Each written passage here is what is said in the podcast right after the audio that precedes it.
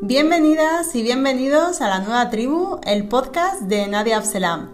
Después de este año de parón que hemos hecho con todas las circunstancias que nos ha dejado el 2020, arrancamos este 2021 con ganas y con este sexto episodio del podcast de la nueva tribu con una invitada muy especial a la que yo admiro muchísimo por su dedicación y sobre todo porque su enseñanza está muy alineada con sus valores.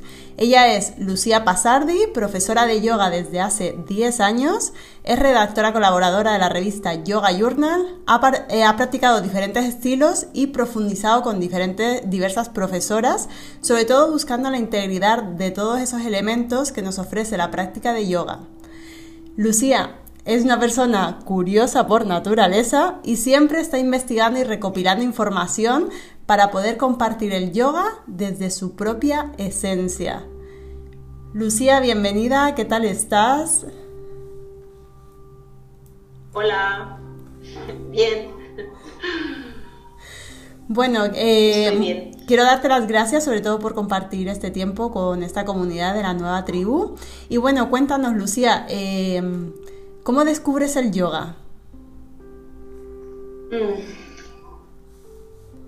Pues, a ver, mm, digamos que lo primero, primero, bueno, cuando era pequeña mi madre es cierto que, que hacía algo y que teníamos una vecina así que era muy hippie, que eran unos amigos de mis padres que eran también de Latinoamérica y ella era argentina eh, y bueno, pues ella como que todo este eh, los temas del yoga, la meditación y todo eso siempre han sido familiares en mi casa, porque, bueno, teníamos estos vecinos y a mi madre se empezó a interesar mucho, ella tiene también una, ah, pues eso, una inclinación hacia todo lo espiritual y demás, y, también siempre ha meditado y ha sido buscadora, bueno, luego ha vivido en la India y, y bueno, y sigue su camino.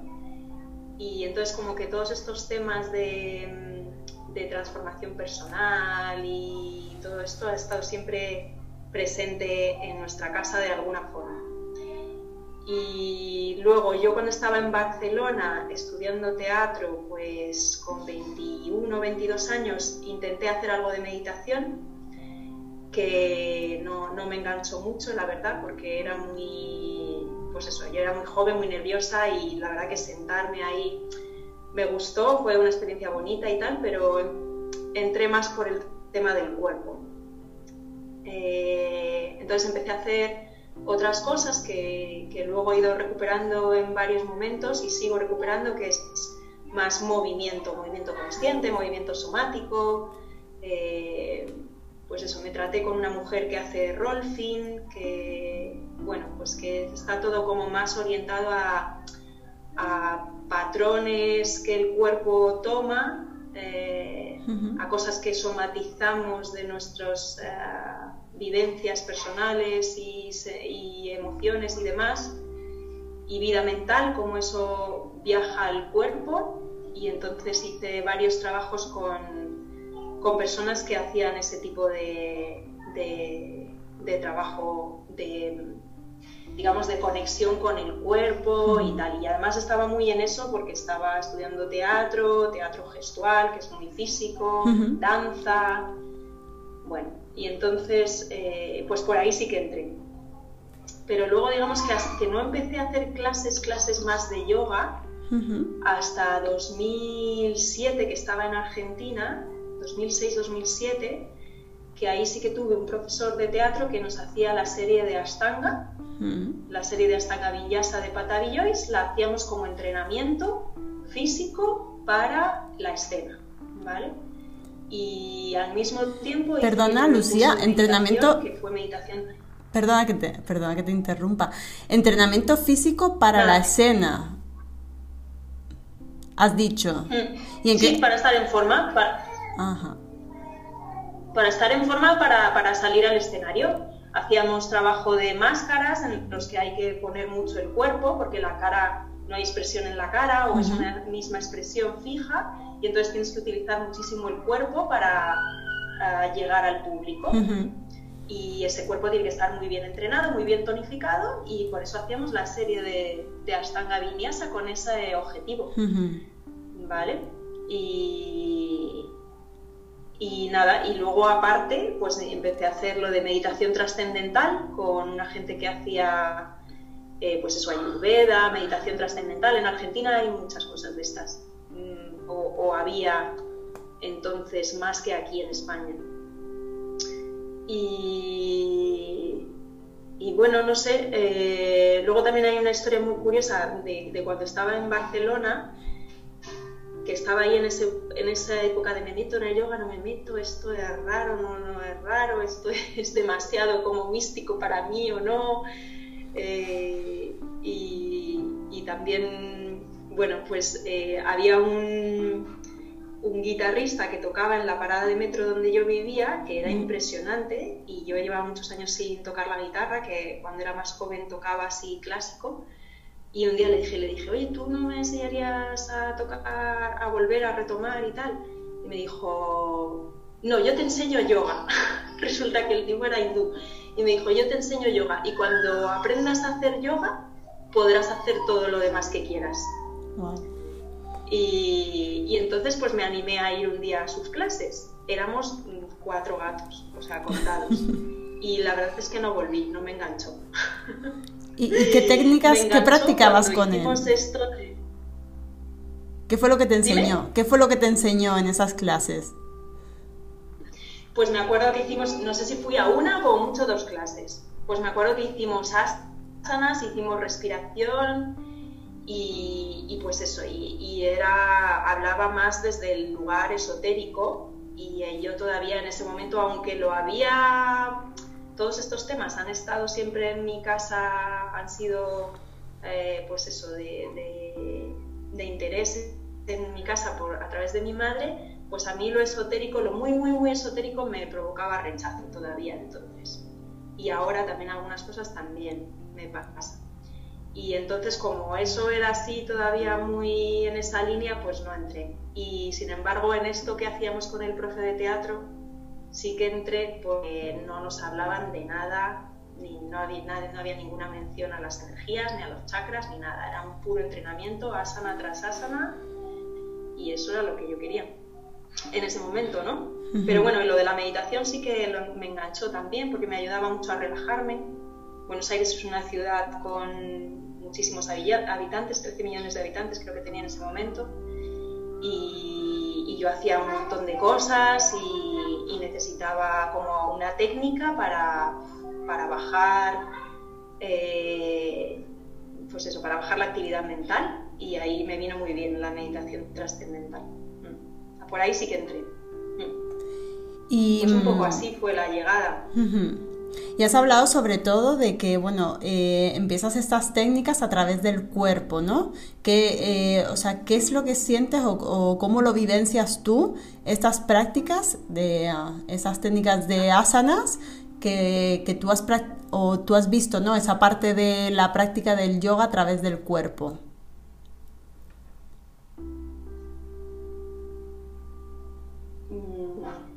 ¿Cómo, cómo, perdón, otra vez?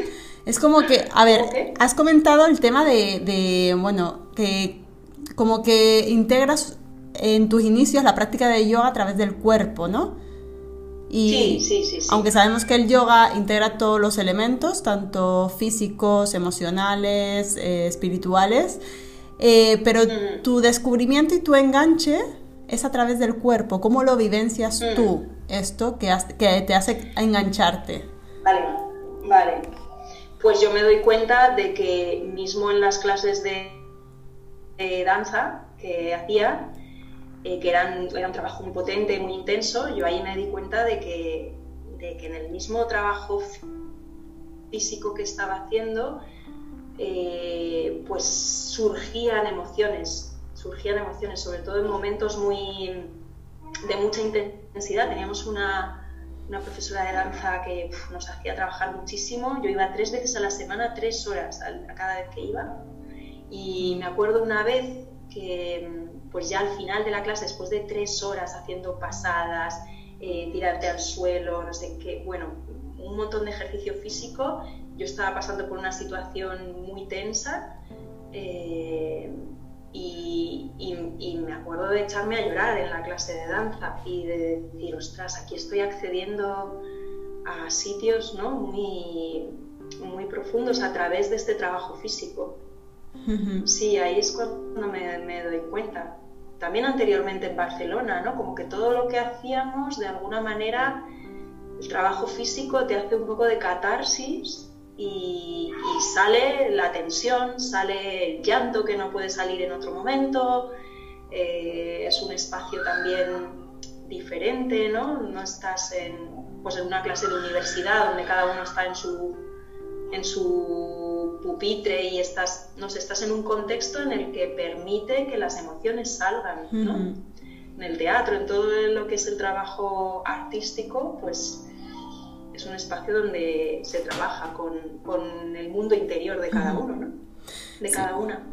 Sí, además me parece muy interesante lo que comentas, porque además, eh, bueno, una mentora me dijo hace poco que efectivamente, o sea, bajar como toda esa energía de la mente al cuerpo y vivir las emociones desde el cuerpo, te hace también estar como en el presente, ¿no? Porque estar en la mente, pues al final jugamos tanto con el pasado como con el futuro, pero bajarlo al cuerpo al final... Eh, es lo que nos hace estar presentes, ¿no? Esto es lo que ella nos contaba y a raíz de tu testimonio, ¿no? Me, o sea, me resulta bastante curioso cómo lo, eh, cómo lo experimentas, ¿no? Cómo lo has experimentado.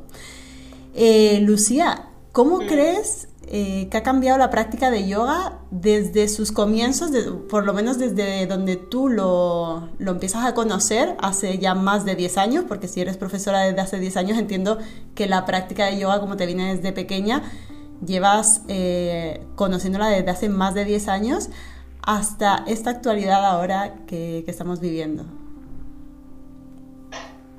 Bueno, yo creo que no soy como la persona más, más, más indicada para responder a esta pregunta. Hay yogis que llevan, pues eso, realmente practicando muchos años y han visto esa evolución, ¿no? Eh, pero es verdad que con solo el poco tiempo, sí, yo empecé a dar clases bastante pronto, o sea, yo lo que sí que tenía era un buen trabajo físico como bailarina, como actriz, y a los dos años, tres de hacer yoga ya estaba dando clases, muy pronto, pero, pero bueno, se aprende mucho también. Es cierto que fue precipitado y, y después con los años me he arrepentido, pero bueno, cada uno toma el, el camino que toma y por algo es.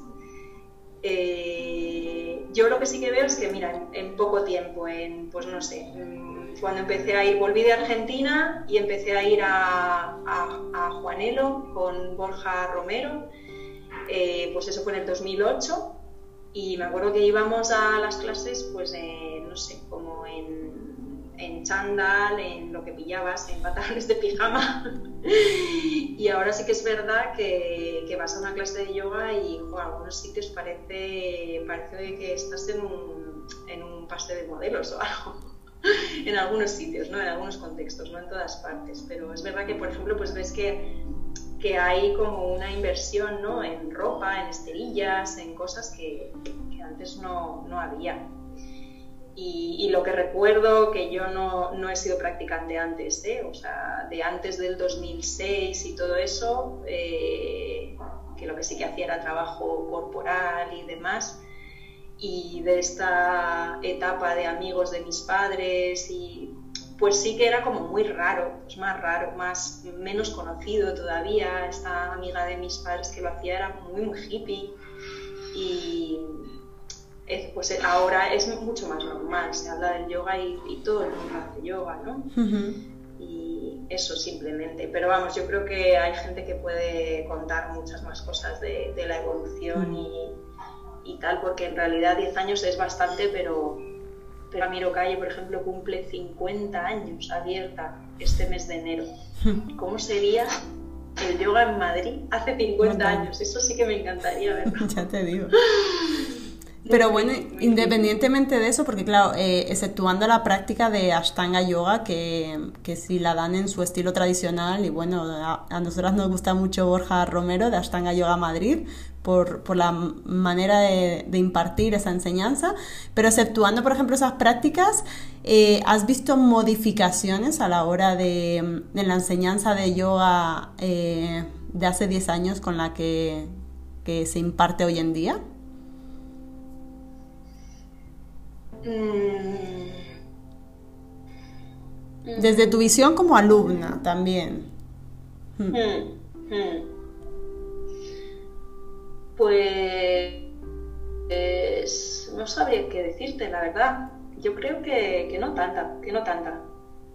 No tanta. Yo además me tiré los primeros años haciendo solamente Ashtanga, que que pues no, no se ha modificado mucho. Bueno, por lo visto, si la gente conoce más, sabe que hay cosas que sí que se han ido modificando. Eh, y más bien he estudiado con profesores más bien de, última generación, ¿eh? de última camada, o sea que no...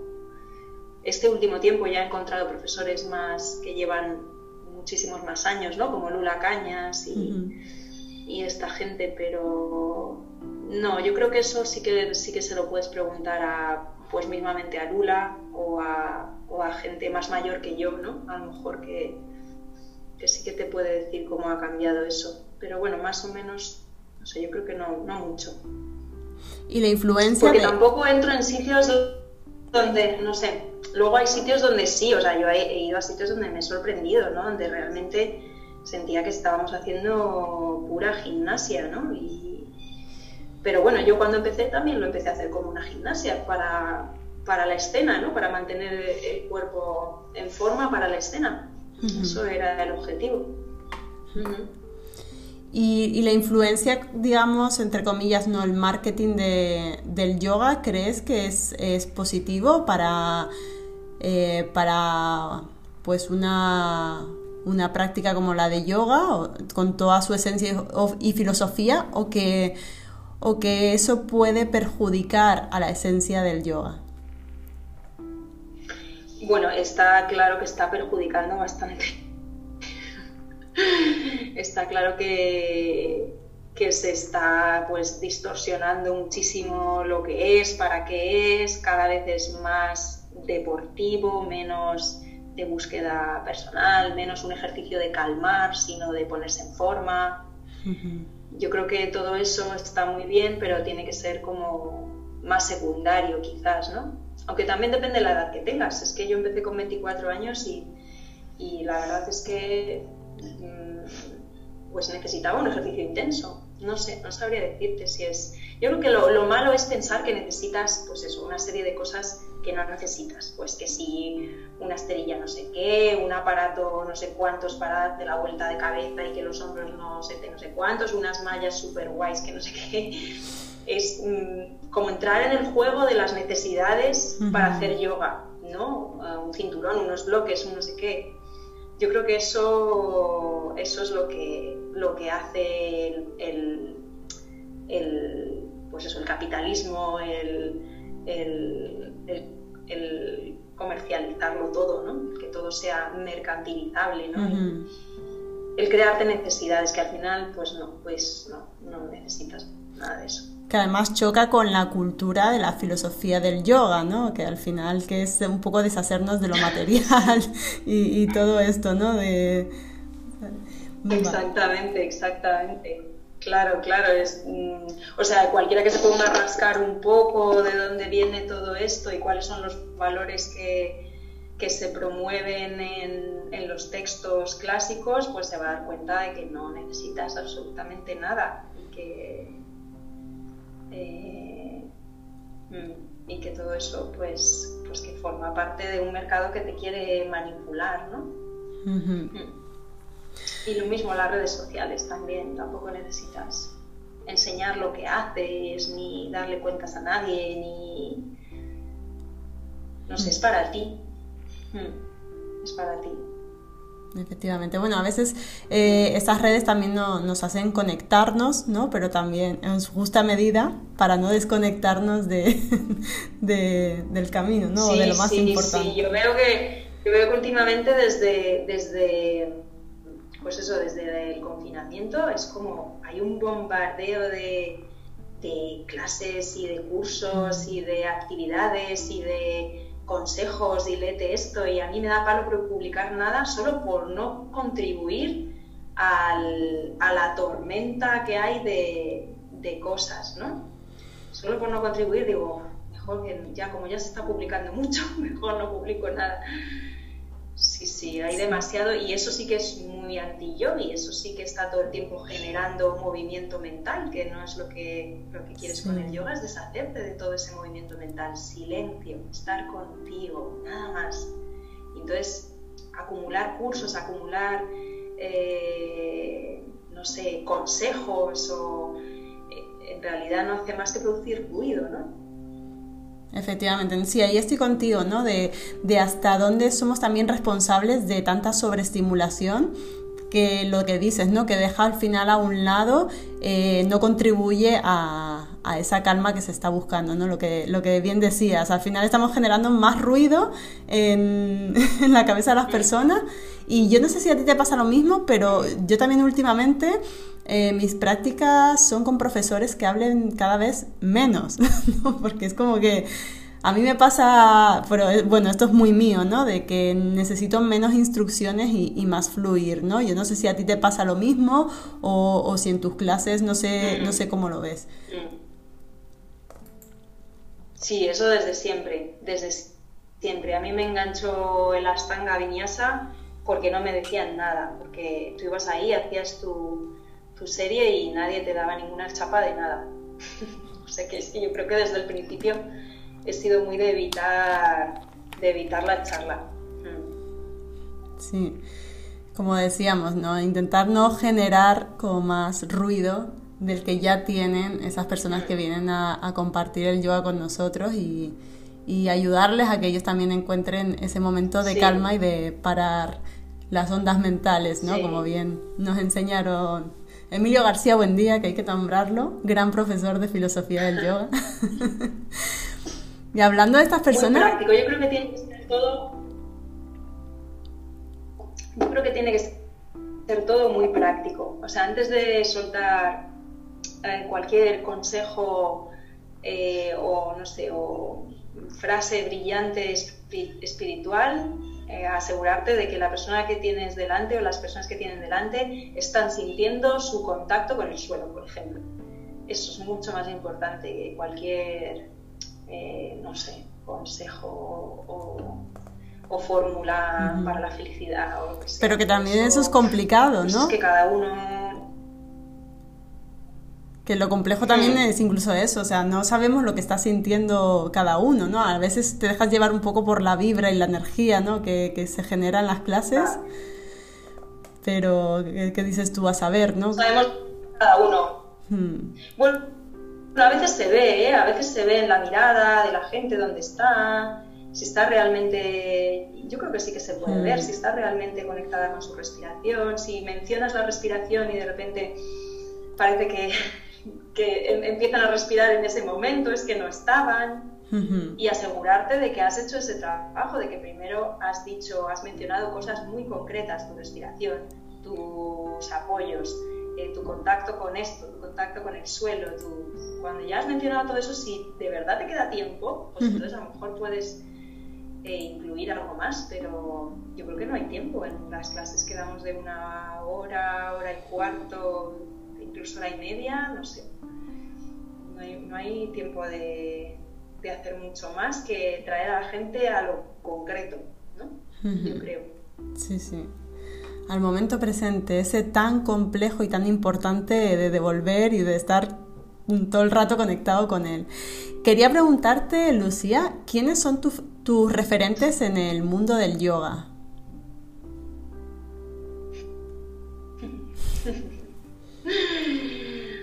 Eh, pues mmm, no sé, es que esta pregunta, a ver, mmm, es lo que, te, lo que un poco te he dicho antes, que yo no he estudiado con, con, grandes gurús, ¿vale? No he tenido la suerte de tener un maestro como el que ha estado con, yo qué sé, con, con gente así muy, muy elevada en la India, no he ido a la India. Mm, pues he estudiado con gente que sí que ha estado en la India.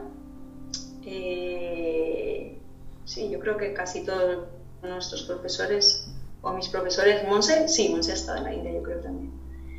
Bueno, mm, y luego hay gente que me ha enseñado muchas cosas y que no viene del mundo del yoga. Entonces, mm, por ejemplo, en Barcelona, antes de todo esto, antes de, del yoga, tenía una profesora que, que era profesora de, de, cuerpo, ella era profesora de mimo, controlaba muchísimo el cuerpo y con ella hice un trabajo muy, muy intenso y muy profundo de, de conexión y tal, Rebecca Simpson se llama. Y a ella yo la considero una de las personas que me abrió un poco así las puertas hacia el contacto con algo más profundo de mi ser, ¿no? Y fue todo a través del cuerpo y creo que ella no había hecho yoga. Es posible que tenga mucha influencia de cosas orientales, porque además el rol fin lo tiene eh, pues no sé, luego muchos profesores de cada uno he ido, pues ya sabes, de Monseco, en el último tiempo de Lula Cañas. Ahora sí que es verdad que estoy estudiando con una persona que está muy conectada con el Mandira, que ha sido alumna de Desikachar, y, pero solamente estoy aprendiendo a cantar los Yoga Sutras. Anda, qué bueno. Eh, entonces no hacemos ni asanas ni nada de lo que he hecho en los últimos 15 años. Es todo sentadas en una silla y con el texto en sánscrito delante y memorizar, memorizar, memorizar y, hablamos un poco, me da comentarios sobre cada sutra, lo analizas un poco, lo, sigues memorizando y, bueno, esto pues por mi interés de querer ir un poco más hacia las raíces del yoga. Y luego pues los otros profesores, pues Borja que ha sido alumno de, de Patavi Joyce directamente, pero no es alguien a quien le tenga mucho aprecio yo, que puede ser que haya sido una persona excelente, pero está claro que en sus últimos años mm, no ha hecho las cosas muy bien. Te refieres a Patavi Joyce, no a, no a Borja, ¿eh?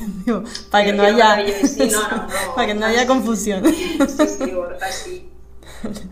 Sí, no, no, quiero decir que no, que no Mm, no sé, no tengo así grandes, no sé, mis maestros, pues, pues todos, pues no sé, el, día a día, mi psicóloga, la verdad que diría que el trabajo o sea que, yo creo que, ah, por ejemplo, hasta hace cuatro o cinco años había hecho mucho yoga y tal, pero no había hecho algo one to one y con una persona que realmente se ponga enfrente tuya, te haga las preguntas correctas y te haga verte y verte cómo caes, ¿no? Porque además tres años, en tres años pasan muchas cosas y en esos tres años pues verte con tus luces, con tus sombras, cuando tienes tus momentos de bajón, de dónde salen, rascar ahí. Eso lo hace un terapeuta en este momento, para mí, ¿eh? Para mí yo lo he hecho con, una, con Elvira Martín, que es una psicóloga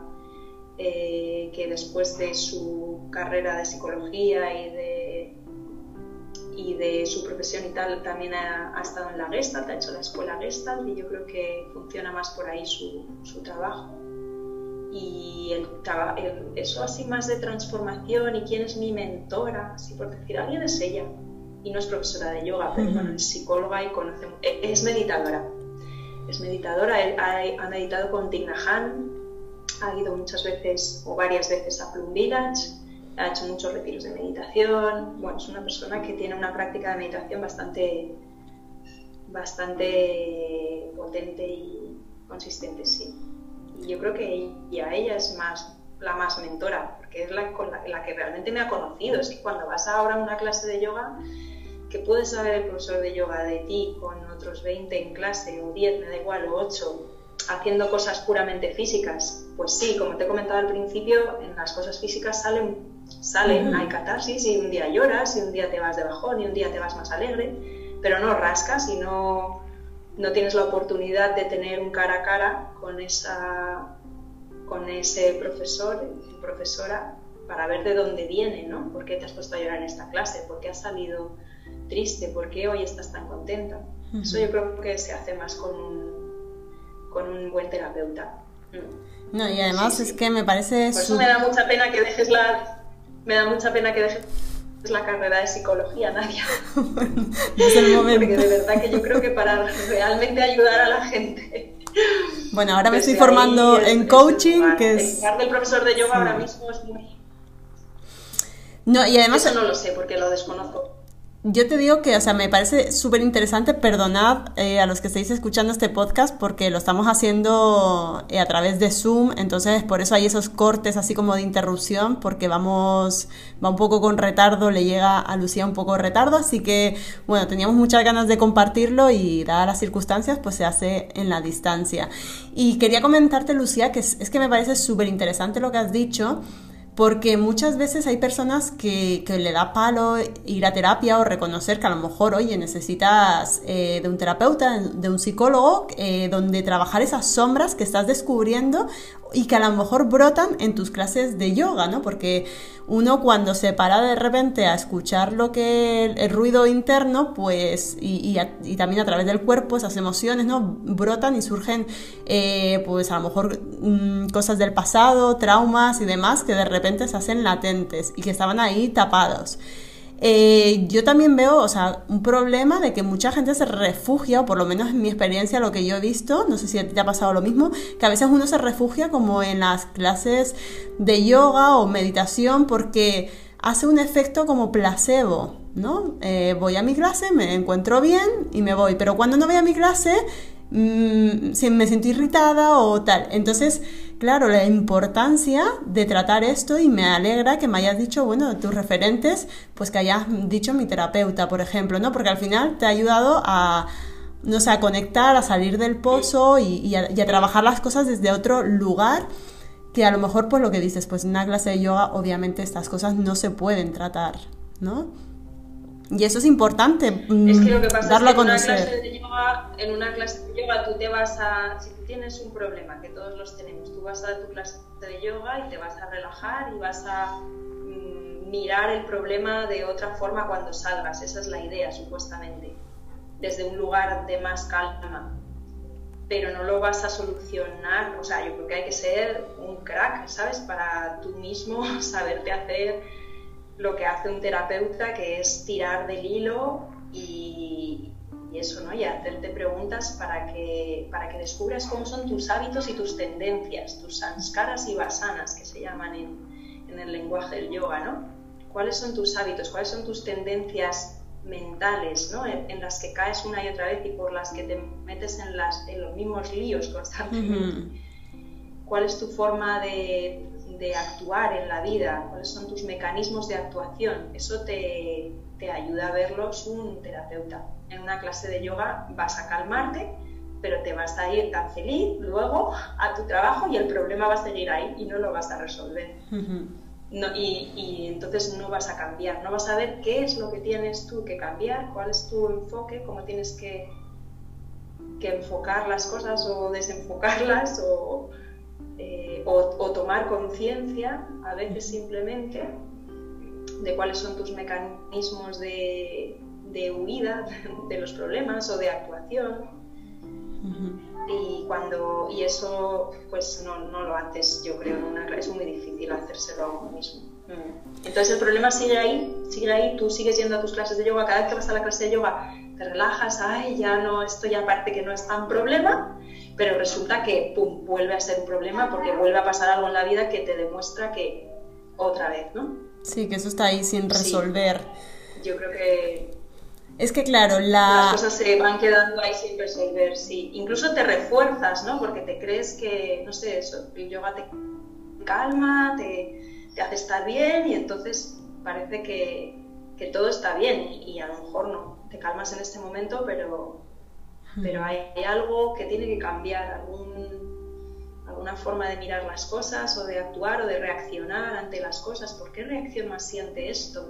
Pues a lo mejor estás más calmado, no vas a reaccionar tanto, pero pero tienes que darte cuenta de dónde viene, ahí es donde está la riqueza y donde te conoces y donde conoces también a tu familia, te vas dando cuenta de, ah, pues esto viene de mis padres y a mis padres se lo han transmitido mis abuelos porque vivieron una guerra y ante esta situación. Yo creo que es muy bonito, muy interesante observar eh, pues cómo van llegando todos esos patrones de comportamiento que mamamos en nuestros hogares ¿no? y que nuestros padres han mamado en los suyos y, y así porque también este proceso reflexivo, por lo menos antiguamente en la India, y corrígeme si no es así, em, todo esto se hacía pues también a través de los llamas y ni llamas que tan olvidados tenemos, ¿no? Y, todo ese proceso reflexivo de valores, de creencias, que, ya no, que eso no lo hacemos en una práctica occidental, vamos a llamar, del yoga moderno. Los llamas y llamas a mí me parecen dificilísimos eh, sin alguien que te ayude a traer eso a tu vida actual, a tu contexto actual. O sea, porque son como, ¿no?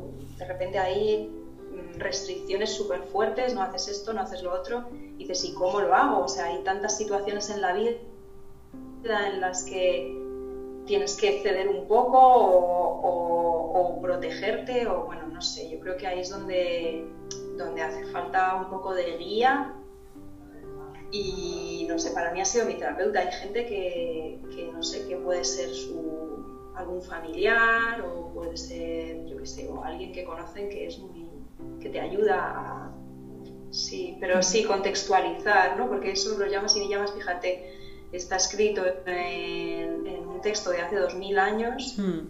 y ahora cómo lo aplicas al día a día de alguien, mujer, en el siglo XXI, no sé, yo creo que, hmm, que es muy difícil, no sé. Y por ejemplo, Lucía, ¿cuál es la práctica de yoga con la que más conectas? ¿O estilo? Con la práctica de asana.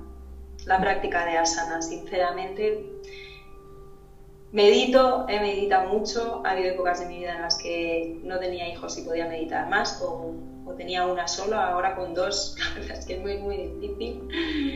Y con lo que, con lo que más conecto es con asana, o sea, yo me tumbo ahí en la esterilla y hago cuatro cosas con la respiración y ya...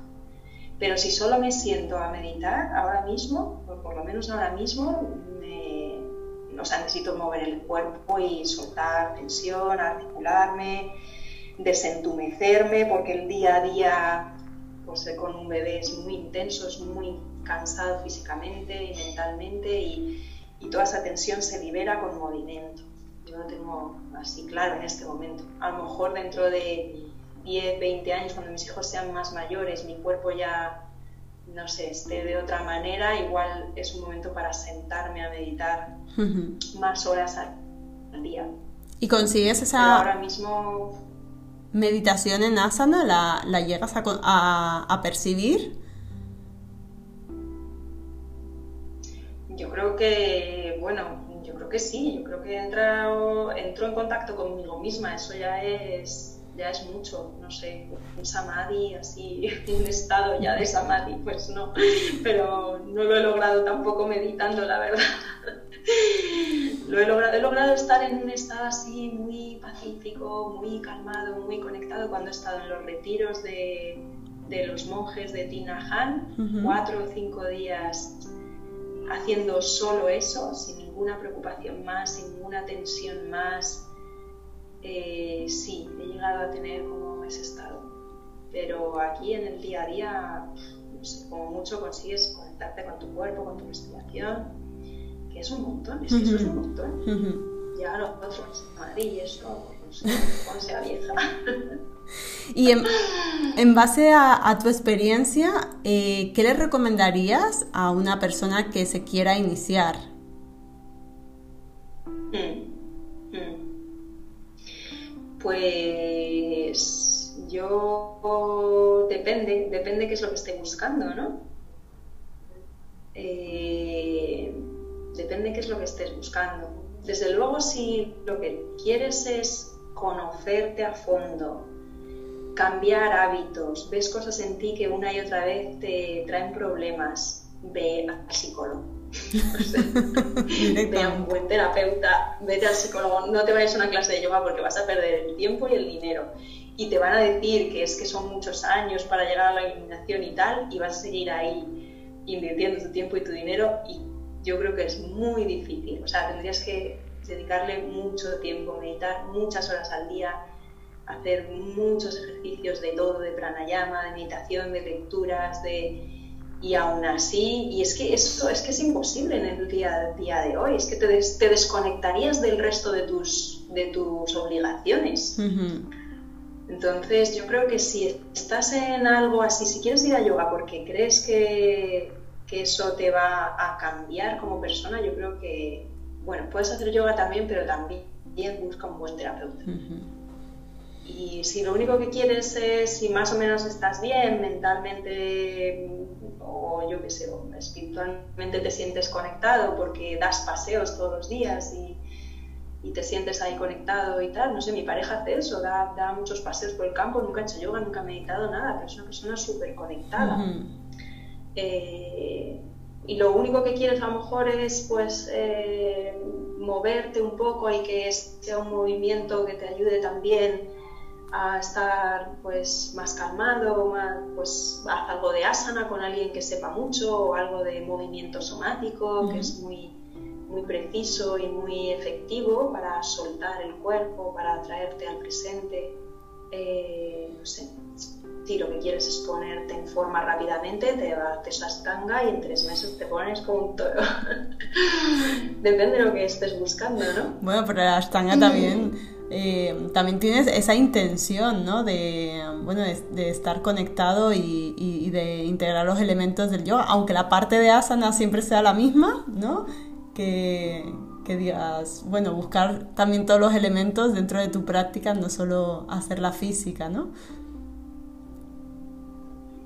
Sí, pero lo único que aprendes es hacer la secuencia, ¿no? Te vas a dar cuenta de, ti, de cómo hmm. estás cada día, de cómo respiras, te vas a dar muchas, mucha cuenta de todo, pero bueno, no sé, no quiero entrar a... Yo creo que, que, se, podría hacer mucho más en hmm. una clase de, de Astana, pero es que tienes que tienes una hora, bueno, dos horas, no está mal. Hmm no sé, también a partir del trabajo físico te vas sintiendo mejor. Lo que pasa es que, no sé, para a mí, por ejemplo, eh, en mi, en mi caso, y conozco otras personas cercanas que les ha pasado, te entusiasmas mucho, te pones muy fuerte, te sientes de repente muy bien, y, pero tú sigues siendo la misma persona. Entonces sales al mundo y yo por lo menos he cometido muchísimos errores, ¿no? Desde ese entusiasmo que te da la práctica tan intensa de estar muy bien y tal, y no sé, y a lo mejor, pues si lo hubiera compaginado con otra cosa que me hiciera ver, ¿no? A lo mejor no entusiasmarme demasiado. ¿De dónde viene ese entusiasmo? Cuidado que son castillos de arena que a veces se deshacen con nada. No sé. Interesante. Oye, ¿y, ¿y, qué es lo que, lo que ha cambiado en ti eh, y en tu forma de enseñar en este tiempo? Uf, pues un montón. Un montón. O sea, eso sí que eso sí que ha cambiado muchísimo. Empecé muy pronto a dar clases y, y, bueno, al principio mezclaba un poco, ¿no? Daba, daba como más movimiento, ni siquiera le llamaba yoga, daba como entrenamiento físico para actores de edad. Y ahí hacía yoga, pero hacía otras cosas, ¿no? De, mi bagaje como actriz y como bailarina. Y, mm, sí, quizás, quizás, no sé, no, no, recuerdo bien, pero quizás en ese momento, claro, lo que ha cambiado es que ahora, como la escucha, ¿no? Aprendes a escuchar más qué es lo que necesita la persona y aprendes a estar más en el momento y a tener como cada vez tienes más recursos y entonces tienes a la persona delante y vas tirando de la maleta. Entonces como esa maleta cada vez es más grande, pues, pues tienes más herramientas y quizás al principio pues iba muy a saco a hacer una cosa a saco, venga, todos a, lo mismo, vamos a hacer todos esto, que a mí me ha venido muy bien y a vosotros también os va a sentar muy bien. Y, y, no tenía esa capacidad a lo mejor de ver un poco más a la gente, que es lo que siento que ahora me es más fácil, ¿no? Y que voy, en la misma clase me voy dando cuenta de que voy cambiando mucho eh, el planning de la clase. A lo mejor llevo un planning, pero según cómo esté la persona o lo que me cuente, o, eh, pues voy cambiando mucho. Además, tengo la suerte que por esta situación que se ha dado últimamente por la crisis, estoy haciendo muchas clases individuales y, eso pues te lo permite. Las clases grupales no te permite eh, hacer un mm. trabajo tan personalizado y, y poder ir con lo que necesite la persona en el momento, ¿no? Entonces, sí, yo creo que sobre todo la escucha. La escucha es algo que se va desarrollando mucho. Hmm. Mm. Y me parece súper bonito, ¿no? Que te des ese permiso de, ser flexible y, fluir con, las necesidades de, tus alumnos. Para mí es algo fundamental en, en, cualquier clase porque tú tienes un plan, pero el plan de repente, depende de las personas que tengas delante, puede cambiar, ¿no? Sí, sí, sí. Y esto no se acaba nunca, ¿no? Últimamente estoy leyendo, por ejemplo, más sobre el ciclo menstrual y cada momento del ciclo. Entonces ahora, pues a las privadas les pregunto en qué momento del ciclo estás para adaptar la práctica a ese momento. Luego las estaciones del año. Estoy leyendo libros de medicina china también donde hablan mucho de las estaciones y y entonces, pues si ahora estamos en invierno, es un tipo de práctica diferente o se estimulan una serie de órganos diferentes que en verano. Pues eh, sí, sí, sí, todo eso, pues al principio no tenía ni idea, era siempre lo mismo a saco y, y, y, hacía yo la clase, ahora no la hago casi nunca, hago la clase, ahora estoy solamente mirando lo que hacen y si en algún momento necesitan una referencia y tal, pues, pero no, no hago no hago la clase, ¿no? Realmente estoy más verbalmente y mirando a la persona y para que es lo más meditativo que hago, yo creo, ¿eh? dar clase es súper, es una meditación, eso estás ahí, en el aquí y ahora, vamos. Atención plena ahí, totalmente. Cómo está respirando, a cómo se, cómo se está moviendo, yo creo que no tengo más concentración en ningún ni con mi propia práctica que cuando doy clase. Qué bueno, sí, sí, atención plena. la concentración es es el estadio anterior a la meditación, ¿no? Dharana y, y Diana y después Samadhi. Samadhi ya he dicho que no he llegado, pero, pero últimamente siento mucha concentración. Eh, y quería preguntarte porque... Previo de una meditación has hablado de libros y, quería preguntarte si nos recomiendas algún libro o de los que más te haya gustado, los que tú recomendarías. Em, hmm, hmm. Pues lo mismo también, depende para qué, para conocer el cuerpo, para la práctica de asana y demás, el libro de Donafari de Yoga, Mind, Body and Spirit, ese es un muy buen libro para, para el tema asana. Para el tema mente, pues todos los de Tignahan, cualquiera de Tignahan. Hay uno de conocer nuestra mente, igual ese es un poco complejo, pero la psicología budista hace una buena descripción de los estados de la mente y de cómo funciona y, mm,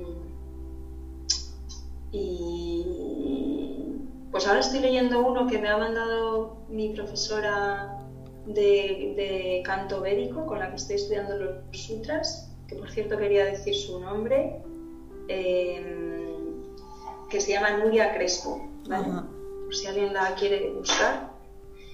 Y, mm, y, ella me ha recomendado un libro de un alumno de Desikachar, que no me acuerdo cómo se llama, pero el libro se llama... Eh, eh, bueno, luego si no te doy la referencia, el libro se llama What Are We Seeking? ¿Qué estamos buscando? Está muy bien, es muy sencillo y y habla pues de los sutras, pero también traídos al, al, día a día, al contexto occidental y, moderno. Mm. Vale, pues dejaré todas estas... hay miles. Estas recomendaciones que las dejaré en, abajo en, los comentarios del podcast para que la gente también pueda... Viaje, viaje al ciclo menstrual. estoy leyendo uno ahora que se llama Viaje al ciclo menstrual para todas aquellas mujeres que estén en edad de menstruación, para conocerte un poco a través de, este, del, del ciclo menstrual, ¿no? Eso te puede dar muchas pistas. Pero bueno, estamos hablando de yoga, más de yoga, no sé, el del árbol del yoga, que lo leí hace tiempo de Iyengar. De Iyengar. Está muy bien. Un clásico. El árbol de Iyengar. Eh, no sé, seguro que me estoy dejando algún básico. Ah, bueno, el de Chakra Yoga de Anodea Judith también, también está muy bien. Eh, enfocado así hacia las, la parte más energética del jata.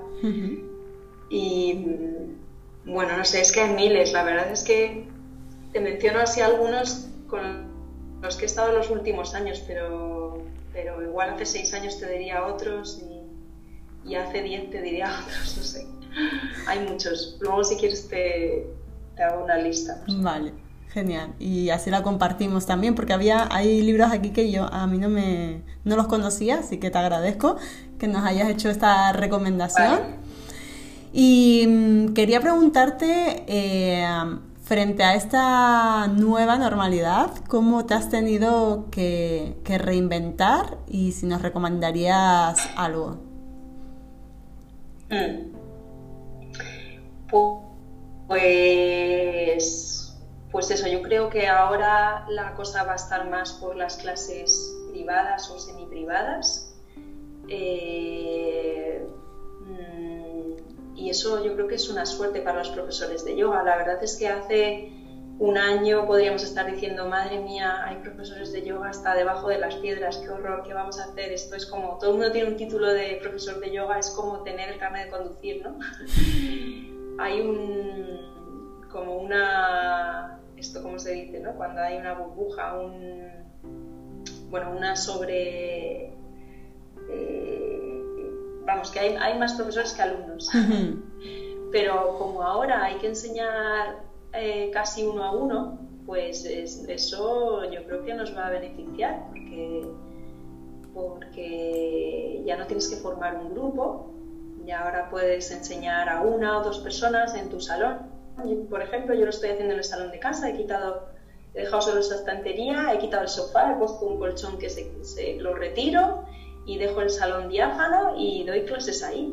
Y como solamente tengo que meter como mucho a dos personas, bueno, si tuviera un salón más grande podría meter a más, pero con dos personas ya te compensa y con una también, una clase privada que tampoco tiene que ser carísima porque están viniendo a tu casa, no sé. Eh, yo creo que ese es, ese es el futuro. Y jo, es muy diferente porque a lo mejor ahora sí que se puede empezar a hacer más trabajo eh, del que decimos, de, de, tener un poco más de contacto y preguntar más, aunque también creo que no somos las personas, a menos que tengas una formación en psicología, nadie. sí que serías la persona adecuada para rascar y, y hacer un poco más ese trabajo o terapeuta, no sé. Y siempre respetando y preguntándole a la persona hasta dónde quiere llegar, ¿no? pero, pero bueno, a mí me ha pasado gente que se ha puesto, pues que a lo mejor con un ejercicio de movimiento de brazos y apertura de pecho se le han saltado las lágrimas y, dices, bueno, pues aquí a lo mejor hace falta otra persona que, que intervenga, ¿no? O hay que ver cosas. No sé, si es una cosa puntual, pues hmm. simplemente acompañarlo, pero si es una y otra vez, igual hace falta otro tipo de trabajo más terapéutico y no somos, no estamos muchos o muchas preparadas para hacer esto, ¿no? Hay que tener mucho cuidado también con eso. ¿Y qué has Así que yo creo que va a haber trabajo, que hay trabajo, hay, mucho trabajo. Mira, acabo de oír en la radio que uno de cada tres eh, eh, sanitarios tiene depresión por lo que se ha vivido, por lo que se vivió en, en marzo. O sea que es que hay muchísimo trabajo y no es que tú les vayas a quitar la depresión, pero el yoga les va a ayudar, les va a ayudar un montón a, volver a, a entrar en contacto con ellos mismos, con ellas mismas, a calmarse y desde ahí decidir y decir, bueno, pues esto no puedo con ellos demasiado, necesito hacer un trabajo más profundo, necesito ir a, un terapeuta o a un psiquiatra o incluso medicación. O eh, con el yoga tengo suficiente y me calma y, y, es, y poco a poco yo solo, yo sola voy, voy deshaciendo toda esa tensión acumulada que se, que se ha vivido ¿no? en, en los últimos meses. Sí, sí, sí. Hay mucho trabajo, sí. Yo no creo que, sea, que seamos un sector en crisis, para nada. Lo que pasa es que hay que a lo mejor cambiar un poco el enfoque, ¿no? Y decir, pues, pues a lo mejor ya no... Lo cual también es bueno, porque, porque decir, ostras, pues ya no tengo que dar 20 clases al día por una en cada punta de Madrid por 15, 20 euros la hora, sino que puedo, eh, puedo dar cuatro o tres o dos clases en mi casa y sin moverme y sin gastar gasolina ni tiempo. No sé, hay que cambiar un poco a lo mejor el, chip. Sí, sí, buscar la manera de, reinventarse y sobre todo pues dando a la gente lo que cada uno necesita, ¿no? Que al final yo creo que es eso, ¿no? Eh, o sea, que cada uno... Eh, vivir desde su propósito, alineado con sus valores y, entregando a los demás lo que necesitan, yo creo que ahí está la clave también, ¿no? Mm. Mm. De todas formas, quería aclarar una cosa, que no seamos un sector en crisis no quiere decir que seamos, yo creo que nunca va a ser una profesión para tirar cohetes, creo, ¿eh? O sea, a lo mejor yo me lo he muerto muy mal, pero yo creo que que es una profesión en la que, o sea, si solo te dedicas a esto hay que dar muchísimas clases, hay que mm. estar como muy bien, muy centrado, muy bien tú y, y aún así, pues echando cuentas, no sé, a menos que cabo cobres muchísimo la clase, o sea, que no es una profesión que, con la que te vayas a nunca a lucrar muchísimo. Hay gente que sí lo hace, no sé, pues porque también publican o porque, como en todo pasa, siempre hay cuatro o cinco en la alfombra roja y todos los demás que, representamos la realidad y, no, es, no es una profesión para ganar mucho dinero. Eso sí que creo que está bien que la gente lo sepa desde el principio. No es una profesión para ganar mucho dinero. Hmm. Es suficiente, quizás. Y siendo alguien poco gastador o gastadora. Porque es verdad que... creo que hay que dejarlo claro que hay algo que a lo mejor se engaña mucho, ¿sabes? Sí, y no se tiene en cuenta también, ¿no? Las horas de, de formación, de dedicación, pues al final porque un profesor de yoga eh, no solo es la clase que da, sino las, la, todo lo que él practica, ¿no? Porque al final eso también se va transmitiendo.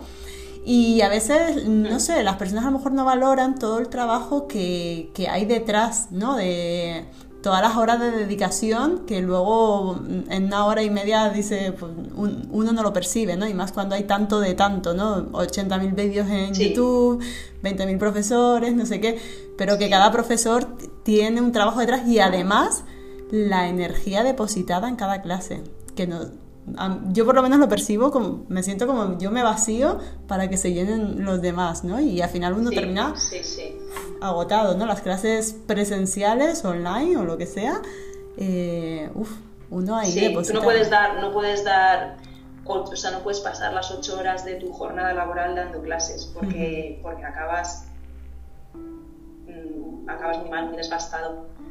Sí, yo creo que puedes dar como mucho tres, cuatro clases al día como mucho. Entonces, o sea, no es que digas, ah, pues 20 euros la hora por 8, 160 al día. No, eso no es así. o sea, el que lo haga así, vamos. Mm, me gustaría saber cómo, cómo lo hacen y, qué calidad tienen las clases que se dan así, ¿no? Como churros. Eh, yo creo que no, que no se puede, que como tú dices, hay un trabajo de preparación detrás, hay una formación súper costosa cada vez más y, además una formación constante, es que tienes que estar siempre invirtiendo en eso, entonces también a lo mejor por eso nunca sales de, a lo mejor por eso nunca salgo de pobre, yo también, porque siempre estoy entre pagar a la terapeuta y pagar las formaciones. Es una inversión. Míralo como una inversión que haces en ti. Porque no se acaba nunca la inversión, que ya te digo que yo llevo 10 años dando clase y no puedo vivir puedo, vamos, hay cosas a las que no puedo aspirar, que son cosas normales. que son cosas que cualquiera tiene en cualquier trabajo normal, o sea que, que sí, que no, que eso, que es que, que es una profesión que no hay que engañarse, que no es para hacerse rico.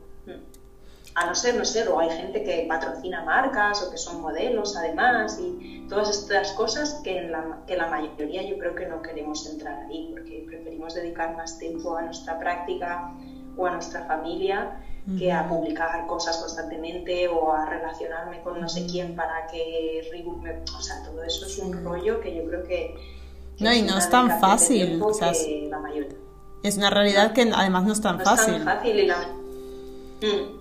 Porque. Y, Bueno, y que la mayoría yo creo que sopesamos, ¿no? Y decimos, mm. a ver, ¿en qué quiero realmente ocupar mi tiempo? ¿En practicar o en.? Sí, porque dedicación a las redes. Para qué? Es un trabajo aparte, o sea, es que te lleva muchísimo tiempo. De las redes, claro. Sí.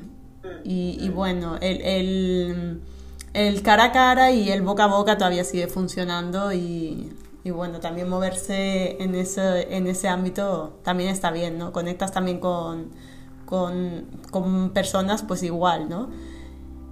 Y antes de terminar, eh, quería, quería preguntarte sobre, sobre tu Dharma, ¿no? El Dharma, para quien no lo sabe, es como el propósito de vida. Ay, Dios mío. y quería preguntarte, Lucía, ¿cuál crees que es tu propósito en esta vida? Pues yo creo que ahora mismo cuidar de mis hijos, hacerlo bien con ellos, que salgan bien, que no salgan como yo. Eh, sí, cuidar de mis hijos y, y, no sé, conocerme un poco más, conocerme, poder ofrecer cosas eh, pues a los que tengo alrededor, a, mis hijos, a mis vecinos, a, las alumnas de, que tengo hace tiempo, que no sé, eh, no sé, no tengo dharmas así muy, muy, mm, muy grandes, por suerte, en este momento. En otros momentos sí los he tenido, ¿no? Como no sé, de jovencita quería ser actriz y salió en películas y tal. Digo, menos mal que ahora no quiero eso, porque qué difícil. ahora me, conformo con que mis hijos se críen bien y, bueno, y no me conformo, vaya, que es que estaría muy contenta de ver a mis hijos convertirse en personas eh, en buena gente que respeta que se respetan a sí mismos y que respetan a los demás y, y ya está. Y, con el yoga lo mismo, y con todo lo que hago lo mismo, pues nada, vivir, ser feliz. Casi, tranquila. Casi nada, oye. Casi nada. Estar tranquila. Eso es importante. Y Lucía, eh, ¿dónde podemos encontrarte? Mm, ¿Te refieres a dar clases? ¿Dónde doy clases? Sí. Página web, pues, eh, redes sociales, todo. Tengo todo una, web, una web que no la tengo nada ah, actualizada, por favor. Eh, que la gente me disculpe si entro, soy un desastre con este tema. Eh, siempre digo que me voy a poner, o sea que no me atrevo a decirlo porque no sé si me voy a poder poner. Pero bueno, no, los, los horarios no les hagáis ni caso. Nada, yo que sé, me llamáis, me escribís un mail si alguien tiene interés en recibir clases conmigo y, estoy dando clases online y presenciales aquí de uno en uno o de dos en dos como mucho. Y luego también es cierto que tengo un proyecto junto con otras dos profesoras, un club de yoga con el que empezamos el año pasado, pero ahora nos están dando bastante largas con, pues, con todo lo que está pasando, pues con deportivo cerrado, tal. Bueno, que son un poco excusas, la verdad. Hmm. me, lo digo aquí en voz alta porque hay otras cosas que sí están funcionando, así que es una pena. Pero bueno, ahí desde ahí hago talleres también. Y luego en Yoga Journal, pues llevo cuatro años, ya va a ser, este va a ser el cuarto año que trabajo con ellos, entrevistando gente, publicando cosas de, todo el mundo. y este año me voy a animar a, dar algunos consejos en un apartado que se va a llamar taller de yoga, dar algunos consejos para que hagas mejor tus asanas de, pues está dividido en bloques de asanas y va a ser muy sencillo, pero bueno, ahí y a lo mejor colgamos algún vídeo, tengo un canal de YouTube en el Club de Yoga Las Rozas, ahí voy colgando algunos vídeos muy poco, ¿eh? es que ya me gustaría colgar más, pero mejor uh uno cada tres meses o algo así. tengo un montón de vídeos por colgar, tengo un montón de ideas y tal, pero estoy en un momento que tengo un bebé de ocho meses y, y lo primero es él y no, no me da la vida, la verdad, para grabar más vídeos en este momento. Pero colgaré, colgaré muchos en cuanto pueda. Hay que priorizar, así es la vida. editarlos yo. Claro que sí. Ahora que ya sé editarlos. Mm, pues ya sabéis, eh, para contactar con Lucía en Instagram, ¿no? Si tienes Instagram. Instagram también, pero no lo uso nada. O sea, publico una cosa cada. Ya te digo, además, como está tan sobresaturada la red, me da palo, pero Lucía Pasardi creo que es mi Instagram también. Lucía Pasardi. en Instagram. No soy nadie. Página web es luciapasardiyoga.com con dos S. Y también atentos a la revista Yoga Journal, que es donde vas a publicar tus artículos. Y bueno, esto ha llegado a su fin, Lucía. Muchísimas gracias por tu tiempo, tu dedicación, por compartir este momento con nosotros. Y gracias a ti, nadie. ¿Quieres comentar algo? Muchas gracias a ti. ¿Quieres comentar algo para finalizar? No, que muchas gracias a ti, que que gracias por traerme aquí y, bueno, pues no sé, espero que, que, le sirva de algo a alguien, no sé. muchas gracias a ti, que ha sido un gusto hablar contigo sobre todo. Y para mí un placer que hayas compartido este momento. Pues nada más, si queréis saber más, pues suscribiros y seguir a Lucía Pasarti. Muchas gracias, un saludo y hasta pronto.